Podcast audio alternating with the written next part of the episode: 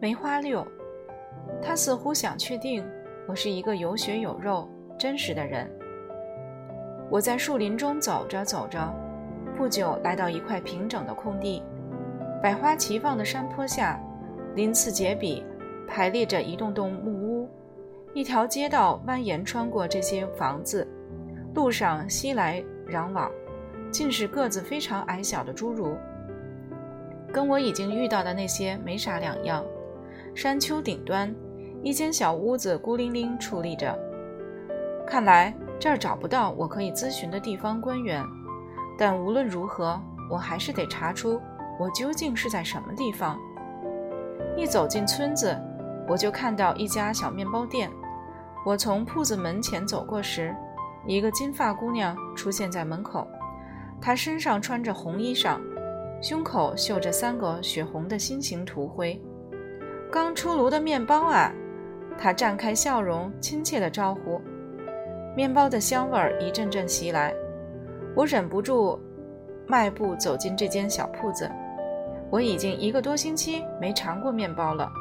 这儿一条条面包和各种点心堆放在沿墙的宽阔柜台上，令我食指大动。烤箱的烟气从狭窄的后房飘出。这时，另一位身穿红衣的姑娘走进小铺子来，她胸前绣着五个红心。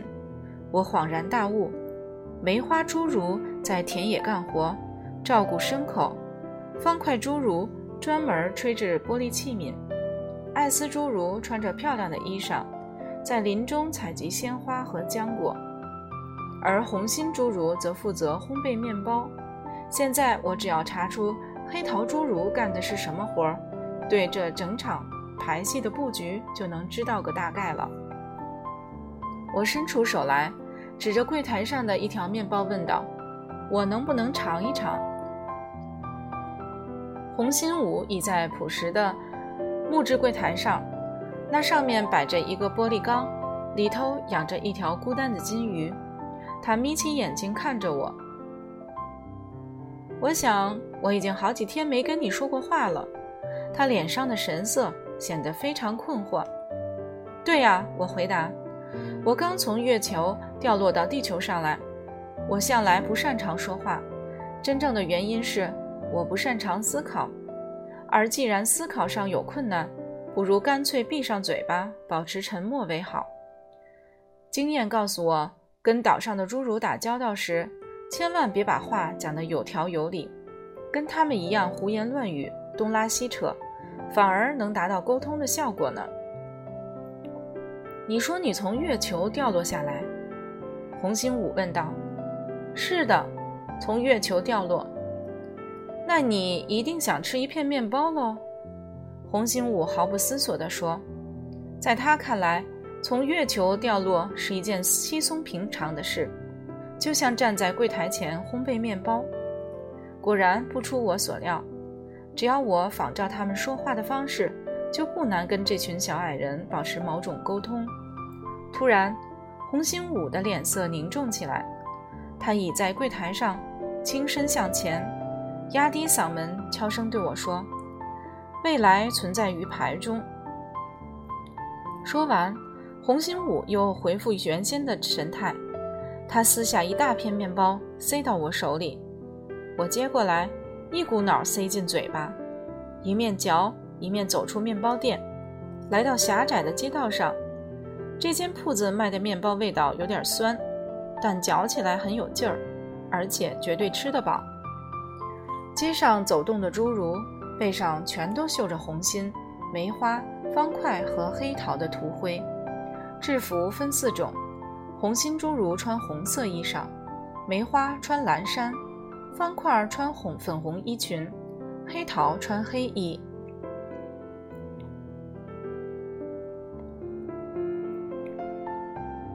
有些侏儒个子比较高，身上的穿扮看来像国王、王后和侍从。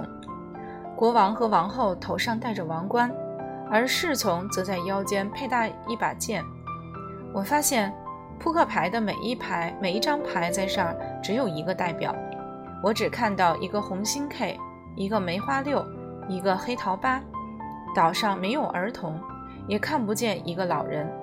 这些侏儒全都是青壮之辈。我在街上逛了一会儿，侏儒们看到我，只瞄了一眼就转身走开。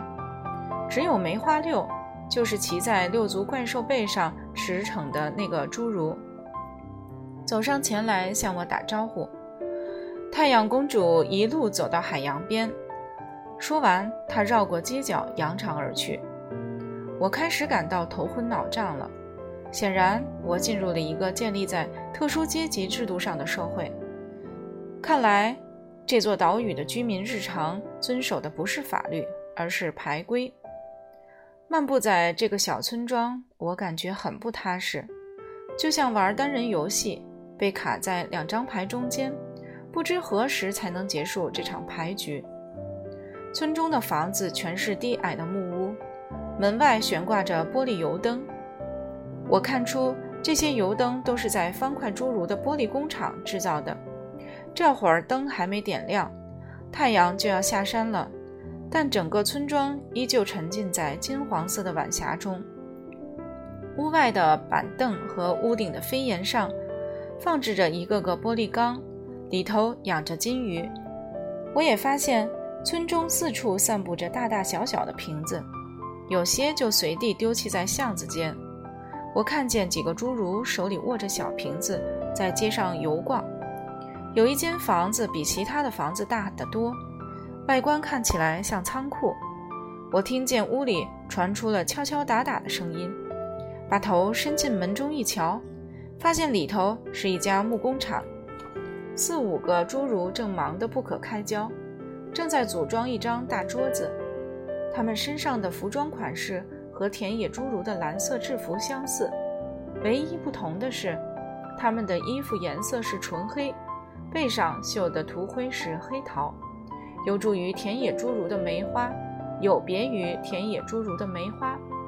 我心中的谜团终于解开了，黑桃侏儒是以木工为业，他们的头发黑得像煤炭，但皮肤却比梅花侏儒苍白得多。方块 J 坐在屋前一张小凳上，凝视着夕阳在他的剑上反射出的光。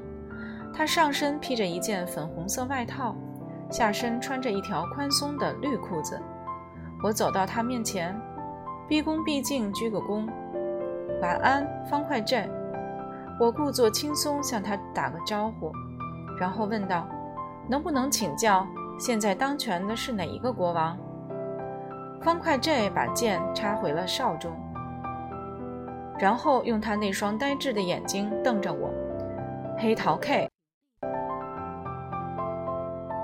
他不耐烦地说：“因为明天就轮到丑角当爵了，但我们不可以讨论牌局，是吗？我还想请你带我去见岛上的最高领导人呢。局牌论讨已可不门我。”方块 J 说：“你说什么呀？”局牌论讨已可不门我，方块 J 又重复一次。哦，那是什么意思呢？则规遵守，须避你。真的吗？巴乔着等。你真的不能告诉我？我仔细瞧了瞧他那张细小的脸孔，跟玻璃工厂的方块女郎一样。她的头发发光，皮肤苍白。对不起，我实在听不懂你刚才讲的话。我说。你是不是在讲荷兰话呀？方块 J 抬起头来瞪着我，一副好得意的模样。只有国王、女王和我们这些侍从才懂得双向说话的艺术。你不了解这点，就表示你的地位比我低下。我想了想，难道方块 J 刚才是倒着说话？八瞧着等，其实就是等着瞧吧。他连说两次局牌论讨。已可不门我。如果倒回来念这句话，就变成了：我们不可以讨论牌局。我们不可以讨论牌局。我对方块 J 说。方块 J 一听，顿时对我刮目相看。哪论讨要还莫实为你呢？他迟疑地说。阿你验考。我信心满怀地回答。这回轮到方块 J 瞠目结舌。模样活像刚从月球掉落到地球上的人。我刚才问你，现在当权的是哪一位国王？我的目的是想考验你，看看你能不能拒绝回答。我说，但你还是忍不住回答我。你非你违反了不可以讨论牌局的规定。你这个人太卑鄙了，方块 J 气呼呼地说：“呵呵，我还以我还可以更卑鄙呢。”朝花暮拾有海你，我父亲的名字是奥图奥。我说：“你能不能把这个名字倒转过来念？”方块 J 瞪着我。奥图奥，他说：“没错。”但你能不能倒转过来念呢？奥图奥，他又说一次。哎，我知道，我催促他，你能不能把这个名字倒转过来念一次呢？奥图奥，奥图奥，方块 J 咆哮起来。哎，你也够努力的了，我安慰他。我们试试另一句话好吗？来过马放，方块 J 接受挑战。摇啊摇。我说：“摇啊摇。”往方块 J 说：“我一个劲儿的摇手。我要你把这句话倒转过来说。摇啊摇，摇啊摇。”方块 J 一口气说了五六次。够了，够了，谢谢你。现在，请你把一个完整的句子倒转过来念，可以吗？以可然当。这句话是：你打妈妈，我妈妈打你；你打妈妈，我妈妈打你。方块 J 立刻说：“别跟着我念，要倒转过来念呀！你打妈妈，我妈妈打你。”方块 J 又说了一次，我只管摇头。你还是在模仿我，你大概是因为你没法子把这句话倒转过来念吧？你打妈妈，我妈妈打你。你打妈妈，我妈妈打你。方块 J 急得直嚷起来，看他那副着急的样子。我心里有点不忍，但是发明这种伎俩的人并不是我呀。嗖的，方块 J 从腰间拔出他的剑，没头没脑往墙边一只瓶子劈过去，把它击得粉碎。路过的几个红心侏儒吓了一跳，停下脚步瞄了几眼，鬼赶似的跑开去了。这下我几乎可以断定，这座岛是个庇护所。专门收容无可救药的精神病患者。可是，为什么他们个子都那么小呢？他们怎么都会讲德语呢？最让我感到困惑的是，他们为什么会像扑克牌那样穿上不同的服装，绣上不同的号码呢？把事情弄清楚之前，我不会放走方块 J。我得小心，别把话讲得太清楚。因为岛上的侏儒最不能理解的就是有条有理的说话方式。我刚登陆这儿，但我以为这个地方跟月球一样荒凉。现在我真的很想知道你们都是些什么人，从什么地方来的。方块 J 往后退了一步，神情显得非常沮丧。你是新来的丑角吗？我从没想到德国在大西洋有一个殖民地。我继续说，虽然我去过很多地方，但我恐怕得承认，我第一次看到个子那么矮小的人。你果然是新来的丑角儿，讨厌鬼！希望不会再有丑角儿出现，没有必要给每一组牌配上一个丑角儿。可别那么说呀！如果丑角儿是唯一懂得说话艺术的人，那么如果每一个人都是丑角儿，这张纸牌游戏的谜团很快就可以解开了。方块 J 摆摆手，示意我别再多说。把自己跟各种可能的问题牵扯在一起是挺累人的事情。他说：“我知道，要从他口中问出真相并不容易。”于是我再试一次：“你们这帮人聚在一起，居住在大西洋中一个神秘的小岛上。我要求你告诉我。”你们究竟是怎么到这儿来的？我这个要求不是挺合理吗？放弃？你说什么？你破坏了牌局，我放弃叫牌机会，不跟了。说完，方块 J 从外衣口袋掏出一个小酒瓶，昂起脖子猛喝一口。他喝的是一种亮晶晶的饮料，跟梅花侏儒喝的相同。把瓶口塞好后，他伸出一只胳膊，犹如朗诵一首诗的开头句子似的，庄严肃穆地说：“银色的双轨帆船沉没于波涛汹涌的大海。”我摇摇头，无可奈何地叹了口气。这家伙很快就会醉倒，看来我得自己去寻找黑桃国王了。反正从方块这嘴里也问不出一个所以然来。突然，我想起一个侏儒告诉我的一件事，我必须去找找看，看看能不能找到弗洛德。我喃喃自语。方块 J 听了这句话，立刻从板凳上跳起身来，举起右胳膊，行了个纳粹式的敬礼。你刚提到弗洛德，我点点头。你能带我去见他吗？够能然当。我们穿过一间又一间的屋子，来到村中一个小小的市集广场。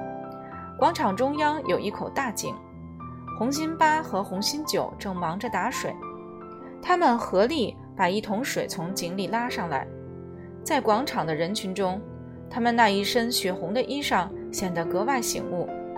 四位国王齐聚井边，勾肩搭背围成一圈，仿佛在密商国家大政。我心里想，一个国家四王并立，怎能有效率地推动政务呢？这四位国王的服饰颜色一如他们的侍从，只是更庄严华贵些。每一位头上都戴着黄金打造、光彩夺目的皇冠。